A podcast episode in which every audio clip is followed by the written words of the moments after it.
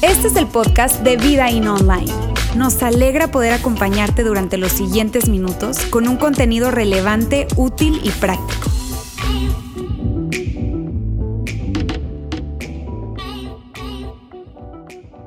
¿Alguna vez te has hecho la pregunta, ¿dónde está Dios en medio del dolor? Si Dios es bueno, entonces, ¿por qué hay tanta injusticia en el mundo? ¿Por qué hay tanto dolor? ¿Alguna vez te has hecho la pregunta, ¿dónde está Dios en medio de lo inexplicable? ¿Dónde está Dios? ¿Dónde lo encuentro? ¿Dónde está Dios en medio de mi dolor? Porque a quién le gusta el dolor? Al menos a mí no. De hecho, creo que yo pudiera tener cuadritos en mi abdomen si tan solo pudiera aguantarme el dolor. Pero usualmente lo que hacemos tú y yo es que cuando algo nos va a doler, lo esquivamos, lo evitamos. Y dejamos pasar algo muy importante, y es que el dolor es un maestro. El dolor es un maestro. Y hoy quiero que tú tengas eso en mente porque creo que hoy tú y yo tenemos la oportunidad de aprender algo acerca del dolor. Y creo que por mucho tiempo ya ha existido una falsa enseñanza en donde se nos dijo quizá que seguir a Dios, que seguir a Jesús, significaba vivir una vida sin dolor y sin sufrimiento. Jesús igual a una vida sin dolor. Y entonces cuando la vida sucede, porque la vida sucede, y llega el dolor y llegan los problemas, empezamos a decir, híjole, como que esto de seguir a Dios, como no era, no era como me lo prometieron, no era como lo imaginé, esto de seguir a Jesús, no está haciendo mucho por mí, no estoy entendiendo esto de que si sigo a Jesús no voy a experimentar dolor. Y entonces muchos han usado el argumento del dolor para decir que Dios no existe. Pero la verdad es que el dolor es inevitable. El dolor es inevitable. Tú y yo vamos a experimentar dolor sí o sí en nuestra vida. Si tú estás aquí, y no te voy a pedir que levantes la mano, pero ¿cuántos hemos experimentado el dolor? Y si tú me dices que no, espérate tantito, porque lo vas a experimentar. Y lo curioso es que en ninguna parte de la escritura, en ninguna parte de la Biblia, tú y yo encontramos que seguir a Jesús sea igual a vivir una vida sin dolor. En ninguna parte de la Biblia encontramos esto. De hecho, si tú y yo nos trasladáramos en este momento a Medio Oriente, en donde está la iglesia más creciente en este momento, gente que ha decidido decir, que Jesús es Dios, que Jesús es su Salvador, que Jesús es su Señor. Esas mismas personas el día de hoy saben que si ellos salen de su casa, es muy probable que si los encuentran hablando con alguien más acerca de Jesús, ellos van a perder su vida. Lo mínimo que les van a hacer es golpearlos, violarlos, meterlos a la cárcel, pero seguramente van a terminar asesinados. Vámonos tú y yo a decirles a ellos que seguir a Jesús es vivir una vida sin sufrimiento. No, ¿Y qué de los primeros seguidores de Jesús? ¿Qué de aquellos discípulos que después de que Jesús muere y resucita, comienzan a experimentar persecución y dolor y terminan muriendo como mártires? ¿Qué de ellos? Y uno de ellos, curiosamente, fue Santiago, a quien conocemos sí como un seguidor de Jesús. Pero algo que me encanta acerca de Santiago es que a través de él yo puedo tener más confianza de que Jesús es Dios porque Jesús era el, hermano de Santiago, Santiago era el hermano de Jesús. Y si viene mi hermano Lauro, algunos los conocen, lo conocen mi hermano Yair, que son excelentes personas, guapísimos, pelados, vienen conmigo con todo el amor del mundo y me dicen, Laila, yo soy quien tú estabas esperando. Yo soy el Mesías. Yo me voy a reír en su cara y les voy a decir, claro que no. Pero me hace pensar, ¿qué vio, qué vivió Santiago, el hermano de Jesús? para que en un momento de su vida él dijera, mi hermano es el Señor, mi hermano es el Salvador. Y él inicia su carta escribiendo y diciendo, yo soy Santiago, siervo de Dios y del Señor Jesucristo. Santiago, diciendo, yo soy el hermano de Jesús y yo entiendo que Él es el Salvador. Y ese mismo Santiago le escribe a los judíos que estaban dispersos, los judíos que estaban viviendo persecución y que estaban buscando una manera de aliviar su dolor, una manera de esconderse, una manera de que esa persecución se terminara.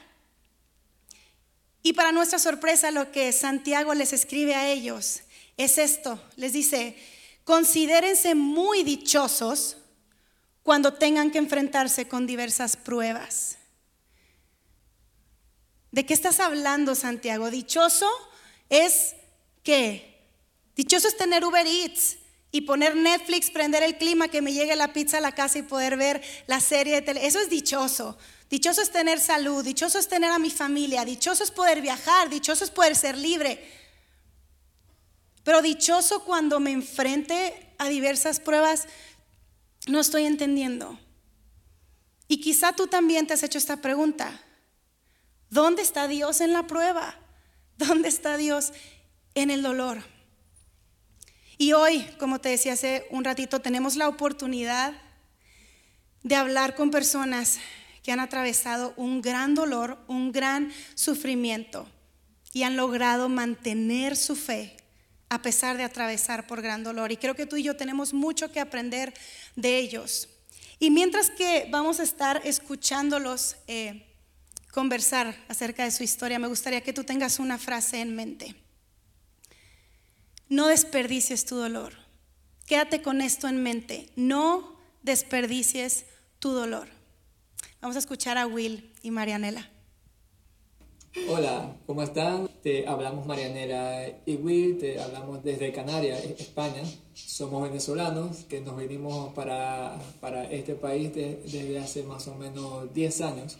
Es un placer para nosotros poder estar eh, con ustedes conectados gracias al Internet, gracias a Dios y gracias a ustedes por la invitación.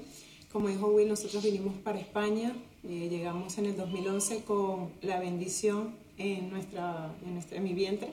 Teníamos un bebé, el cual se llama Santiago, nació aquí en España y pues con él pudimos tener la, la dicha de ser llamados padres por primera vez. Por, por primera vez. Al mes de haber llegado acá, ya teniendo una estabilidad física, por así decirlo, nació Santiago, pero nació con 31 semanas, es decir, prematuro, y estuvo un mes hospitalizado, ingresado en un hospital aquí en Canarias. Yo venía con una este, oferta de trabajo, veníamos entre comillas seguros, este, o nos sentíamos seguros por el trabajo. A la final eso no se dio.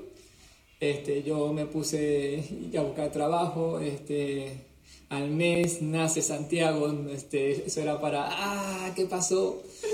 Este, no tengo trabajo, yo no tengo casi ahorros y, ahorita qué vamos a hacer. Lloramos muchas veces, muchas noches y días, a toda hora, porque nos sentíamos este, impotentes. Y eso permitió que pudiéramos conocer a un Dios mucho más cercano de lo que habíamos experimentado, un Dios que proveyó Santiago antes de nacer ya tenía una caja enorme de ropa, teníamos todo lo que él necesitaba, pero no teníamos el trabajo, teníamos el lugar donde sí, vivir. pero nunca pasamos ni, hambre, ni frío, techo, siempre, siempre tuvimos donde dormir. Teníamos este, amistades, una iglesia que nos avivó y eso nos hacía sentir seguros aún en medio de la tempestad. Y pudimos experimentar ese Dios que provee, que, que está allí pendiente y, y, como matrimonio logramos conocer este, a ese Padre que realmente en medio de nuestras inseguridades y temores está ahí presente para decirnos, bástate en mi gracia. Nos mudamos a, a Tenerife y pues aquí fue donde empezamos a arrancar como que ya con trabajo, con una estabilidad económica, este, y pues ya no solamente teníamos a Santiago, sino que teníamos a Samuel, nuestro segundo hijo. A pasar el tiempo, el Señor nos, nos proveyó, pudimos este, crecer económicamente. Ya como en el 2015, ¿no, Mari? En el 2015. más o menos fue que en una noche este, vimos que, que Santiago, nuestro hijo mayor, este, tenía fiebre, en sí le decía que le dolía mucho aquí la barriguita. Nosotros pensábamos que era apendicitis. Enseguida en la noche vamos para el centro de salud, que sería como un hospital. Ahí tocan algo raro, lo palpan y, este, y le mandan a, ir para un centro hospitalario mucho mayor. para hacerle unos este, exámenes mucho más profundos. Entonces, ahí donde detectan que tiene una masa, un tumor, primero pensaban que era este, un tumor benigno, este, el cual le hicieron biopsia, exámenes y todo eso.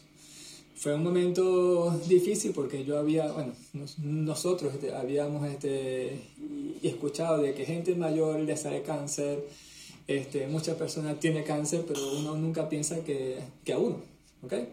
Este, entonces entramos como en shock, o sea, fue ahí como que, hey, esto me está pasando a mí. Gracias a Dios, Dios nos dio la paz, pudimos seguir, este, yo de verdad, este, los primeros días, este, bueno, este, yo soy veterinario, sé algo, entiendo algo sobre la medicina y este, comencé a, investigar y a investigar. Y de verdad este, llegué a un, un punto donde me di cuenta que en sí más que ayudarme me estaba haciendo daño porque quería yo tener como que la responsabilidad y no dársela a Dios hasta que decidimos, bueno, Mari, de verdad vamos a este, descansar, vamos este, a tomarnos esto día a día, vamos a confiar en nuestro Dios, que sea Él este, ayudándonos, dándonos dirección este, en todo momento. En medio de una circunstancia crucial, en medio de una circunstancia difícil, ¿qué decides hacer? O te acercas más a Dios o te alejas de Él. O decides confiar o no. Y algo que aprendí de Will y Marianela en la conversación que pude tener con ellos y algo que he aprendido acerca de los primeros seguidores de Jesús es que, y te lo quiero leer, no, no tiene que haber una tensión o conflicto entre saber que Dios es bueno, que Dios es amor, y experimentar dolor y sufrimiento en el mundo. Podemos creer que Dios es bueno y que Dios es amor, aún experimentando dolor y sufrimiento. Y lo que veo en ellos es que esta pareja y la primera iglesia, los primeros seguidores de Jesús, no esquivaron el sufrimiento, lo enfrentaron, lo atravesaron. Y si regresamos a Santiago, el hermano de Jesús, quien por cierto el historiador judeo-romano Josefo nos dice cómo terminó su vida. Él terminó siendo el, el líder de la iglesia en Jerusalén, pero después lo inculpan por algo que no hizo, se lo llevan a las afueras de la ciudad y comienzan a apedrearlo hasta que murió. Él terminó como un mártir. Y si le preguntamos a Santiago, el hermano de Jesús, ¿tú qué piensas de las dificultades? Él nos diría, las dificultades son pruebas. ¿Y qué, qué va a probar? ¿Qué quiere probar una dificultad? Y él nos diría esto en Santiago 1.3, tu fe. Pues ya saben que la prueba de su fe, ¿y qué es fe? Confianza en Dios. Confianza en Dios. Y esa prueba va a producir algo. ¿Qué va a producir Santiago? Constancia. La prueba de tu fe produce constancia. ¿Qué significa? que tú y yo podemos salir de una prueba con una fe más grande, con una fe más fuerte, con una fe mayor, con una fe constante y perseverante. Tú y yo podemos atravesar momentos de prueba y salir con una fe más fuerte. El problema es que tú y yo muchas veces ni siquiera sabemos lo que realmente creemos hasta que lo que decimos creer es probado. Tú y yo muchas veces ni siquiera sabemos lo que creemos hasta que pasamos por una prueba. Y quizá hoy tú estás aquí y tú llegaste a este lugar y tú te conectaste y tú estás pasando por una prueba muy difícil y tú sientes que tu fe está flaqueando y tú sientes que el peso de tu circunstancia es más grande de lo que tú puedes cargar. Y tú quizá por primera vez sientes que tu fe está siendo probada. Y eso está bien. Si al final de esa prueba tú vas a salir con una fe más fuerte, con una fe más constante en un Dios que sigue siendo Dios aún en medio del dolor, en un Dios que puede ser bueno y puede ser amor en medio del sufrimiento. ¿Por qué? Porque una fe que no puede ser probada, no puede ser confiable. Y lo contrario es verdadero también. Una fe que es probada es una fe que es confiable. Y de nuevo yo te quiero decir esto mientras que seguimos escuchando la historia de esta pareja. No desperdicies tu dolor. Una de las cosas que hicimos fue compartir nuestra, nuestro proceso abiertamente. Teníamos a la familia en Venezuela y nosotros estábamos aquí y pues decidimos abiertamente pues hablar con nuestros familiares, con nuestras amistades, con los hermanos de la iglesia, con la mayor cantidad posible de personas para que nos apoyaran en oración. Pues bueno, después de esa operación pasamos un tiempo de recuperación bastante cómodo porque la verdad que Santiago se portaba súper bien, era un niño muy valiente. Eh, le, enseñamos sobre el versículo de Josué, esfuérzate y sé valiente, no temas ni desmayes porque tu Dios estará contigo. Y él, él a pesar de que tenía tres años, eh, tomó para sí esa, esa palabra y, y se hacía la, la, seña como de fuerte. Este, y bueno, la verdad que estábamos muy contentos del progreso, del avance que había tenido. En una de esas noches nosotros tuvimos que, mm, que intercambiarnos porque, bueno, este, operación del postoperatorio, pues Santiago tenía que estar en el hospital. Y Will se queda en el hospital, yo me quedo aquí con Samuel en casa. Y algo inexplicable y sorprendente fue que esa misma noche, ese sábado, Dios estaba hablando a mi corazón. Y cuando me traslado el día domingo para regresar nuevamente al hospital con Santiago, este, intento hablar con Will de algo maravilloso que me había pasado este, con el Señor en esa noche. Y, y Will también tenía algo que contarme, así que como yo suelo hablar mucho, le digo, pues habla tú y cuéntame qué fue lo que te dijo el Señor. Y entonces yo le dije, mira, este, el Señor puso en mi corazón que, que pase lo que pase, o sea, Dios siempre iba a estar con nosotros. Que me puso este, en mi corazón que, que Santiago era, o sea, que era nuestra responsabilidad aquí en la tierra, pero que era hijo de, de Dios. Y me trajo este, llanamente una historia que sale en la Biblia de, de un personaje que se llama Abraham cuando él tuvo su único hijo a los 80 años más o menos. Y, entonces de repente Dios, o sea, viene Dios y, le dice, Abraham, Abraham, este, tráeme a tu hijo en sacrificio.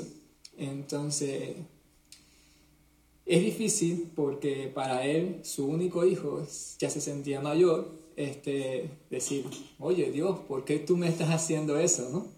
es muy fácil hacerse esa pregunta, pero es sorprendente como, como lo que dijo Abraham, que fue, bueno, Dios, o sea, tú me diste, yo te doy. O sea, este, lo que tenemos aquí no nos pertenece, o sea, todos nuestros hijos, todas las cosas que, que tenemos y las que no tenemos, le pertenecen a Dios.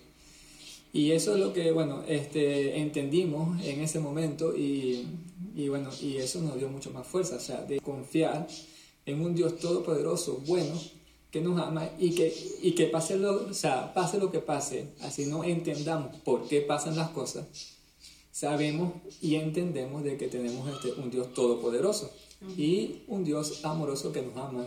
Sí. Así es. Entonces, cuando él me contaba la historia, yo me quedaba sorprendida porque justamente esa misma noche Dios me había hablado de que iba a haber momentos donde íbamos a tener que subir la montaña eh, solos, así como le ocurrió a este hombre llamado Abraham con su hijo, un hijo pequeño, su primogénito, con su esposa, y que representaba tanto, era una, una, era una promesa, era su hijo amado. Y él decidió subir solo porque no podía subir con los siervos ni llevarse nada, sino solamente a su hijo.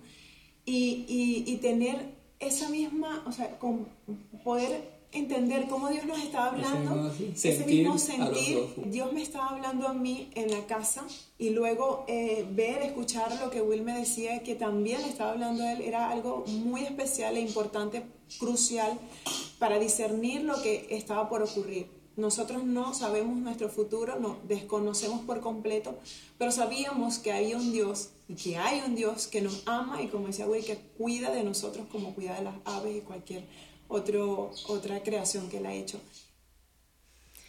Yo sé lo que algunos de ustedes están pensando ahorita. ¿Cómo es que Dios les hablaba?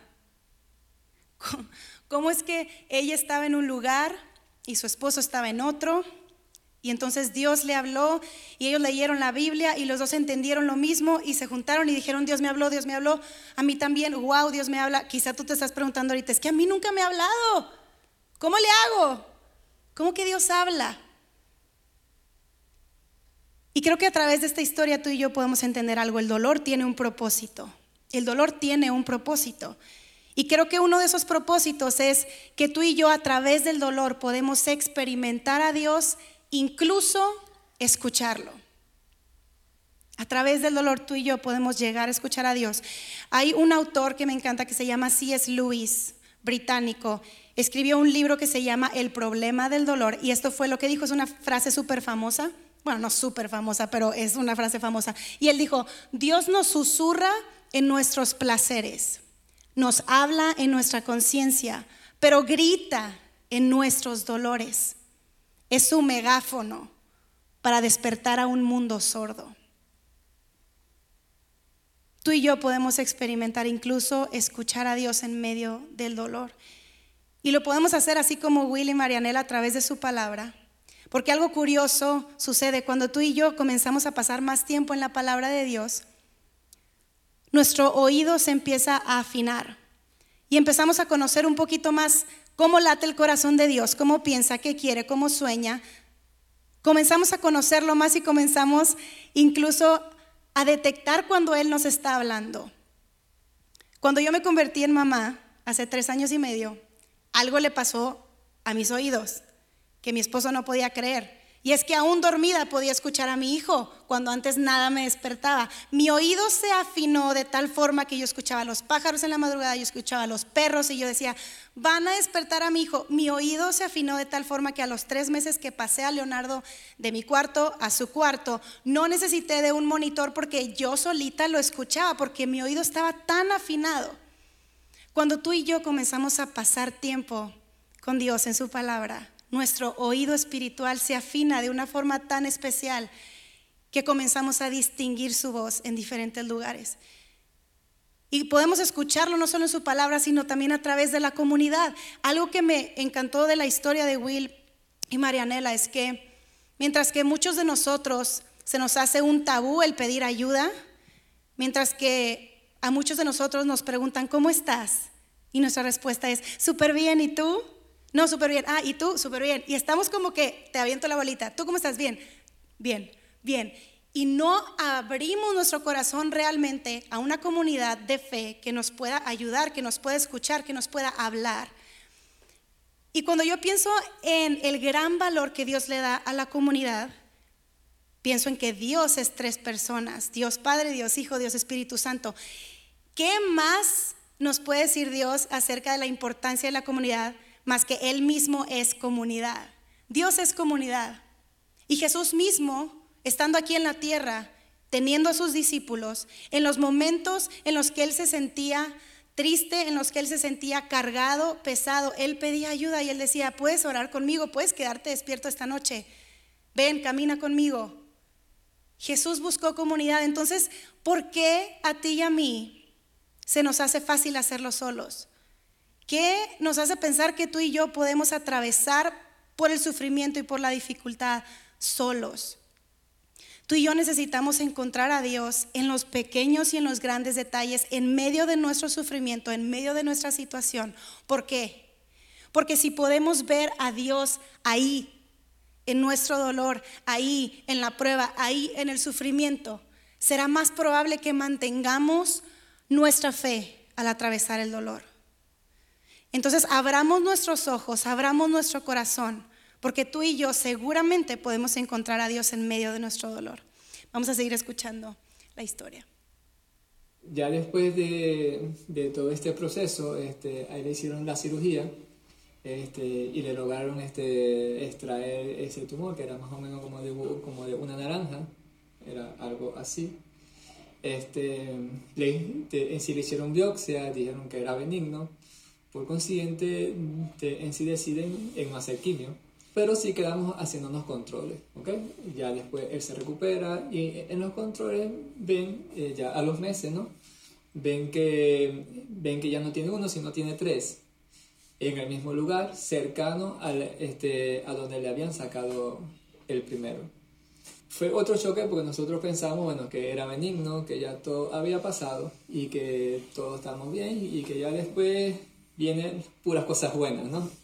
Y, pero no, este, era como volver a comenzar otra vez y esta vez sí los doctores ya nos hablaban de posiblemente que era un tumor maligno. Eso no se supo hasta que le sacaron esos tres tumorcitos y le mandaron a hacer biopsia y de, eh, sí nos dijeron que era un tumor, un ganglioneuroblastoma.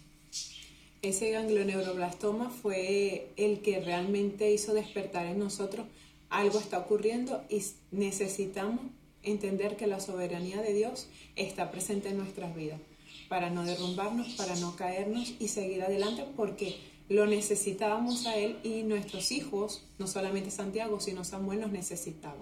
Para ese entonces, este, cuando tuvimos que dar la noticia a nuestros familiares en Venezuela, fue bastante fuerte porque muchos de ellos no les conocían. Estando en Venezuela, Santiago había nacido aquí, habían pasado tres años y solamente este, eh, lo veían por cámara, por foto y recuerdo que en una de esas oportunidades a mi hermana, una persona que había estado orando con ella, le dijo que esa enfermedad, eh, como dice Juan 11.4, que esa enfermedad no era para muerte, sino para la gloria de Dios, para, para que Dios se glorificara. Esa palabra en ese momento a ninguno de los dos nos causó como que, wow, sí, se va a sanar. O sea, nosotros dijimos, pues si es así, que Dios se glorifique. Siempre, y si no, siempre llorábamos por su sanación, o sea, no te vamos a mentir, o sea, queríamos y llorábamos para que Santiago sanara. Y pasamos muchas noches, llorábamos noches también, fue un momento muy difícil. A pesar de lo que nosotros queríamos, nuestra oración era, este, Dios, que se haga su voluntad. Porque entendemos de que Dios puede ver más, más allá. Nosotros vemos aquí cuatro dedos, pero Dios ve más allá de, de estos cuatro dedos, y ve otras cosas que nosotros a lo mejor no entendemos y, no la podemos ver, ¿ok? Entonces, eso nos hacía descansar y, este, y, y, saber de que Dios tenía este, el control de todo. Ya habíamos entregado esa mochila, ese peso a Dios, a Dios soberano y, estábamos dispuestos a, durante ese tiempo, que no sabíamos cuánto iba a transcurrir, estar dispuestos a tener un corazón abierto, agradecido, estar siempre pendiente de, los detalles que Dios mostraba en nuestras vidas. Y en cada ocasión, así como fue en el inicio, cuando Dios nos dio esa palabra a los dos al mismo tiempo con Abraham, cada vez que teníamos que ir al hospital y algo tenía que, que transcurrir o los doctores decirnos, Dios se mostraba días antes con una palabra, con una canción, con un, con un paisaje, nos, nos, hablaba de formas diferentes porque pues para Will eh, en las noches él puede tener pensamientos y, y, Dios de forma clara se hacía presente en la vida de Will y como hombre necesitaba esa estabilidad que nos iba a proporcionar a nosotros. Pero a mí eh, eh, mi Dios nos conoce y mi Dios me, me hablaba con esos detalles este, cuando de repente yo me levantaba y tenía una canción presente. Entonces, sentir esa, ese cuidado de Dios nos hacía permanecer más dependiente de Él. No descuidar nuestra relación hacia Él y hacia nosotros porque sabíamos que sin eso no podíamos continuar la batalla. Sin eso, pues nuestras vidas estaban marchitándose. Y creo que fue lo que nos permitió a nosotros seguir día a día sin afanarnos, sin preocuparnos. Obviamente si había momentos de tristeza o, de angustia, pero ya sabíamos qué hacer, acudir a Dios y poder juntos como pareja orar, pedirle, Señor, tú sabes lo que viene, tú sabes lo que acontece, lo que siente nuestro hijo, ayúdanos para poder avanzar. Definitivamente Dios usa circunstancias cruciales, circunstancias difíciles para hacer crecer nuestra fe. Y yo los escuchaba a ellos y por el tiempo no les pudimos poner la entrevista completa que duró más de una hora. Y ellos contaban los detalles y cómo en cada cosita, en cada situación encontraban a Dios, buscaban a Dios, le pedían a Dios, le agradecían a Dios, elegían tener una actitud de agradecimiento incluso. Y eso me hacía preguntarme, ¿qué hace que una persona atraviese el dolor? y salga con una fe más grande o con una fe más pequeña. Porque tú y yo o dejamos que el dolor haga que nuestra fe se hace grande o haga que se haga pequeña. Y muchas veces tú y yo atravesamos el dolor y salimos con una fe más pequeña, pero otros salen con una fe más grande. ¿Por qué? ¿Qué hace la diferencia? Y creo que tú y yo podemos identificar tres cosas que pueden hacer la diferencia. La primera es qué creemos. La segunda es a quién escuchamos. Y la tercera es cómo decidimos verlo. ¿Qué creemos? Tú y yo necesitamos una fe centrada en Jesús. Una fe que deje de asumir lo que no es, que deje de asumir que si sigo a Jesús no voy a tener dolor, no voy a tener aflicción, no voy a tener sufrimiento, porque eso no es verdad. Voy a dejar de asumir lo que no es y voy a abrazar lo que sí es. ¿Y qué sí es? Lo que dijo Jesús. ¿Y qué dijo Jesús? Jesús dijo, hey, en el mundo vas a tener aflicción, pero confía porque yo ya vencí al mundo. Jesús lo dijo así en, um, en Juan.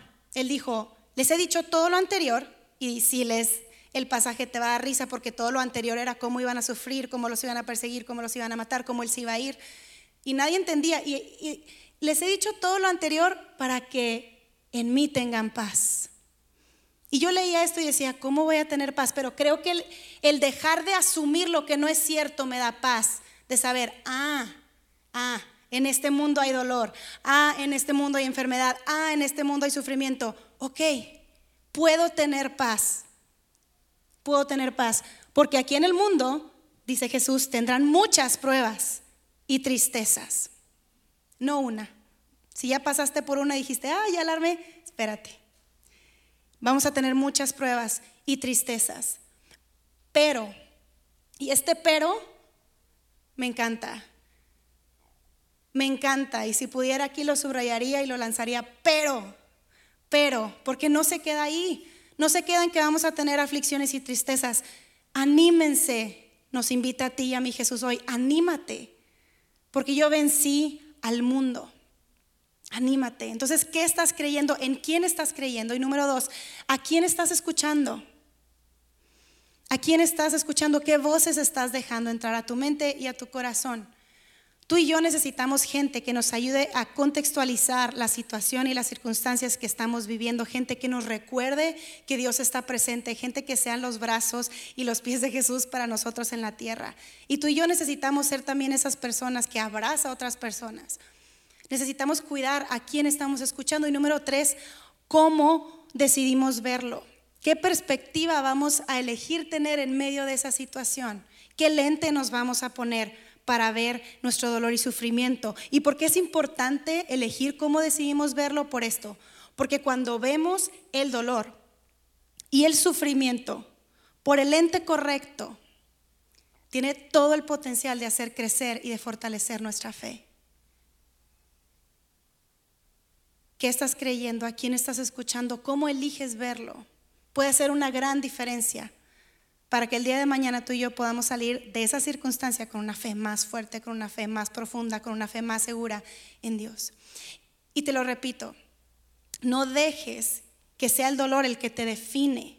Al contrario, deja que el dolor sea el que te refine.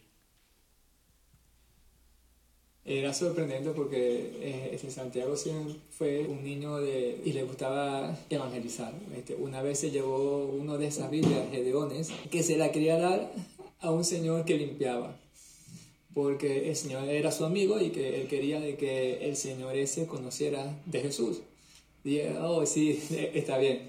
Bueno, él mismo escribió algo ahí y dijo, tome, señor. Y eso para el señor él fue, fue sorprendente porque de que un niño, o sea, que estuviera pasando por lo que está pasando y que pensara no en sus problemas, sino en él, o sea, este le impactó mucho.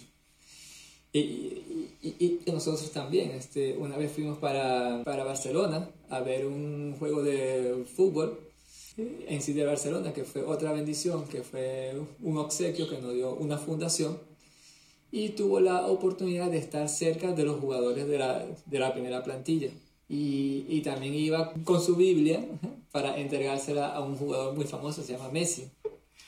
Entonces, eso lo quería entregar también para que, para que Messi conociera de Jesús. y durante este tiempo estábamos eh, yendo a los hospitales cada tres eh, o cuatro veces porque tenía que mm, colocársele plaquetas, transfusiones de, este, sangre, de sangre. Pero su ánimo estaba bien. Solamente bastó cuatro o cinco días para que él fuese apagándose lentamente. Desde el lunes hasta el jueves, por ahí. Hasta el jueves. Hasta, el jueves, del lunes al día jueves. Y fue momentos muy difíciles, de verdad. Hasta que, bueno, en sí decidimos, ya lo vimos muy mal, decidimos este, llamar una ambulancia este, para que lo llevaran para lo del el hospital, porque no queríamos que pasara aquí dentro de casa. Ahí iba a estar mejor atendido para controlar el dolor, todo eso. Se fueron con la ambulancia, este, llegamos allá, los médicos se portaron muy, muy, muy bien. Este, le colocaron un tranquilizante y ahí fue donde, donde se fue. Que fue un, para mí fue una situación o sea, de las más difíciles que, que yo he vivido en ese momento donde dejan de respirar. Este, es, un dolor indescriptible, ¿ok? Pero bueno, este, este, Dios nos dio fortaleza. En medio de todo lo, este, en lo difícil, lo, lo este, y angustioso, todavía podíamos pensar, podíamos dar consuelo nosotros a otras personas. Este, y eso son cosas que, o sea, nosotros no somos especiales, no somos nada como que los super, las super personas, no lo somos, o sea, somos personas igual que todos, o sea, que todos ustedes también, este, incluso este, hay personas mejores que nosotros, este, pero es Dios que nos dio fortaleza, pues. Y, así como lo hizo con nosotros, de seguro, de seguro también lo van a hacer con ustedes, ¿okay? Este, Dios es un Dios de en sí de amor que te bendice, te acompaña, te carga, te consuela y te mima en cualquier momento. Así muy insignificante que tú creas que sea, Dios siempre va a estar ahí contigo. Y justamente en ese momento cuando parte nuestro hijo, eh, estaban dos personas que no pudieron estar cuando nació. Y fue su abuela materna y su abuela paterna. Fue un momento indescriptible. dentro del cuarto, porque afuera había mucha gente. Muchas personas que no sabíamos cómo, este, quizás como padre no esperábamos el momento, ya para muchos a lo mejor ya el momento había llegado y nosotros como padre estábamos yendo como una vez más y como mil veces más fuimos al hospital. No pensábamos que era ese momento, pero cuando llegó pudimos estar en una habitación con nuestro hijo y, y, él cuando veníamos en la ambulancia, él estaba aún tarareando la canción Dios es bueno, Él es bueno. Y esa canción se la pusimos en el, en el cuarto y estaba su abuela materna y su abuela paterna. Fue un momento donde nos sentimos acompañados y fue un detallazo de parte de Dios.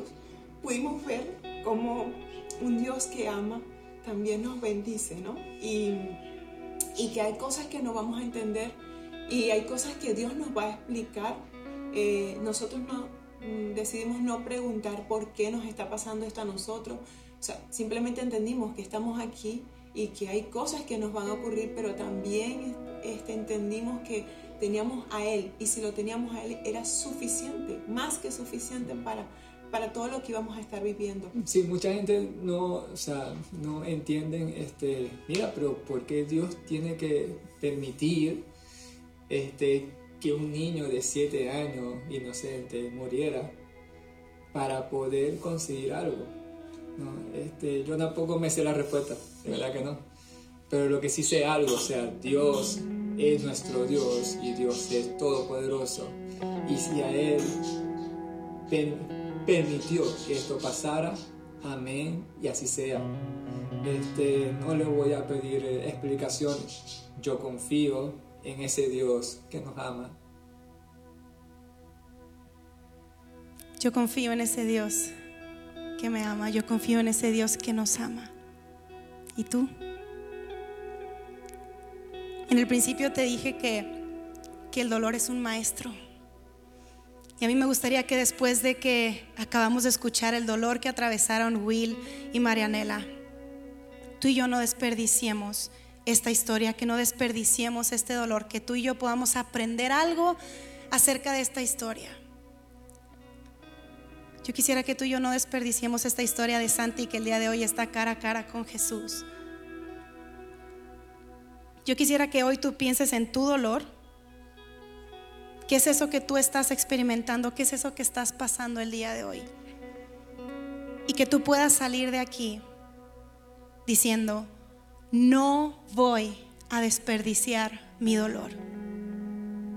No voy a desperdiciar mi dolor. Elijo abrazar esta situación, elijo abrazar esta circunstancia y elijo encontrar a Dios en medio de mi dolor. No voy a desperdiciarlo, no voy a desperdiciar mis lágrimas, no voy a desperdiciar cada noche sin dormir, no voy a desperdiciar las dudas, no voy a desperdiciar nada de lo que estoy viviendo porque quiero y elijo encontrar a Dios en medio de mi dolor.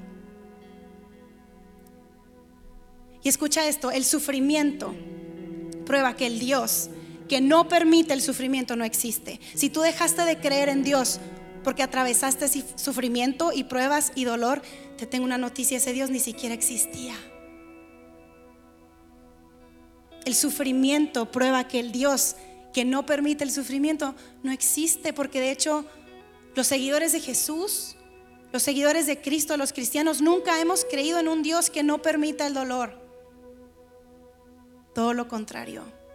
Y lo quiero leer porque esto es muy fuerte, pero los seguidores de Jesús creemos en un Dios que permitió que lo peor que existe le pasara a la mejor persona que existe. Creemos en un Dios que permitió que lo peor que existe le pasara a la mejor persona que existe. Permitió que la cruz fuera lugar de muerte de la mejor persona permitió que Jesús se desangrara, permitió a Jesús clavado en una cruz. Y Dios usó el dolor de Jesús en la cruz como un megáfono para gritarnos a este mundo que estaba dormido, para gritarle a nuestro corazón y nuestro espíritu que estaba dormido, que Él nos ama que no tenemos que intentar hacer las cosas en nuestras propias fuerzas, que ya no hay nada que nos pueda separar de Él a través de la cruz y a través de una tumba vacía. Dios usó el dolor de Jesús como un megáfono para decirnos que Él nos ama, que Él está, que Él mismo pagó el precio. Dios usó el dolor de Jesús cuando Él dijo en su último aliento, consumado es, ya está, ya está hecho, todo lo que tenía que hacer lo hice, se acabó. Ya no hay nada que separe a mi gente de mi Padre Celestial. Consumado es. Dios usó el dolor de Jesús para mostrarnos que Él es un Dios que se identifica con nuestro dolor. Dios se identifica con tu dolor. Willy y Marianela decidieron no desperdiciar la historia de dolor que ellos experimentaron con su hijo. Y en los dos funerales que tuvieron en dos ciudades diferentes en España, tuvieron la oportunidad de invitar a todas las personas que estaban ahí. Me contaban que eran como 500 personas. El caso de Will fue muy sonado, fue un niño muy querido. Y ellos dijeron al ver a todas las personas, no podemos desaprovechar nuestro dolor, no nos podemos quedar callados. Necesitamos darles la oportunidad a los que están aquí de que si aún no lo han hecho, pongan su fe en Jesús, que crean en ese Dios que no falla, en ese Dios que está, en ese Dios que no abandona, en ese Dios que nos toma de la mano y nos acompaña en medio del valle, a través del valle de sombra de muerte, ese Dios que está y que da paz aún en medio de la tormenta. Necesitamos hablar.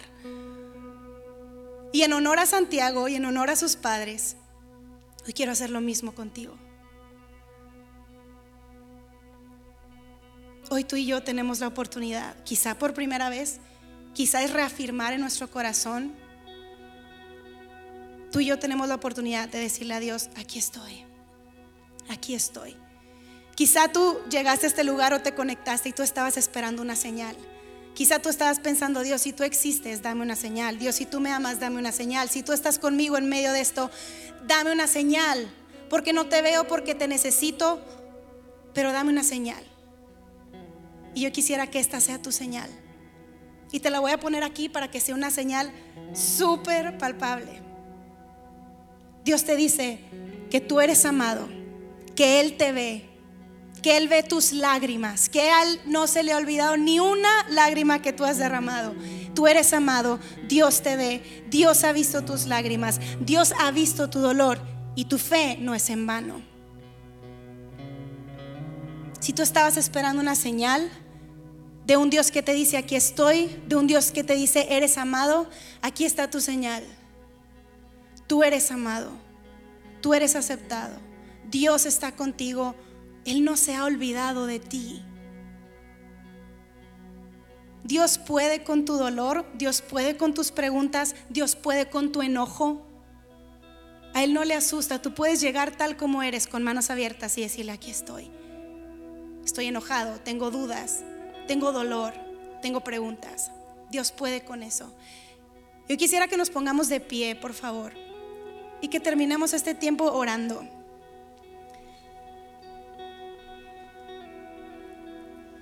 Que hoy tú puedas salir de aquí diciendo, no voy a desperdiciar mi dolor. Decido abrazar mi dolor y decido encontrarte a ti, Dios, en medio de esta situación, en cada situación. Padre, gracias. Porque tú usas nuestro dolor como un megáfono para gritarnos que tú estás aquí. Dios, si nuestro corazón ha estado dormido, si nuestro espíritu ha estado dormido por mucho tiempo ya, yo te pido que hoy lo despiertes y nos recuerdes que tú nunca te has alejado de nosotros, que tú nunca nos dejas que tú siempre estás presente, que tú estás con brazos abiertos, listo para recibirnos, listo para abrazarnos, listo para consolarnos, listo para levantar nuestra cabeza y decirnos, aquí estoy, sigue creyendo, sigue confiando, la historia no se ha acabado, aquí estoy. Dios, hoy te damos gracias porque a través de Jesús en la cruz recordamos que tú entiendes nuestro dolor y más allá de eso, entendemos que tú pagaste por nuestro dolor, que tú pagaste por nuestros pecados, que tú pagaste para que nosotros podamos tener una vida en abundancia en la eternidad junto a ti. Y entendemos que aquí en la tierra hay dolor, hay sufrimiento, hay enfermedad. Pero qué bueno es tenerte a ti. Qué bueno es tomarnos de tu mano y saber que vamos a atravesar por el valle de sombra de muerte y tú no nos vas a dejar. Qué bueno es contar, Dios, con tu paz. Qué bueno es contar con tu presencia. Qué bueno es contar con tu mano guiándonos. Qué bueno es contar con tu consuelo en medio del dolor. Y Padre, yo te pido que hoy le hables a cada corazón escuchando esto. Y que tú le recuerdes que tú lo amas, que tú la amas, que tú estás que tú ves su dolor, que tú estás ahí, que tú estás aún en el silencio trabajando. Dios, con manos abiertas te decimos, aquí estoy, Jesús te necesito. No puedo atravesar por esta circunstancia sin ti, no puedo atravesar por este sufrimiento sin ti, no puedo atravesar por el dolor si no es de tu mano. Así que hoy te entrego mi vida, te entrego mi corazón y te digo, aquí estoy. Dios, gracias por tu paz. Gracias por tu paz. Nos acercamos ante ti con confianza por lo que hizo Jesús en la cruz. Y te damos gracias por tu amor. Amén.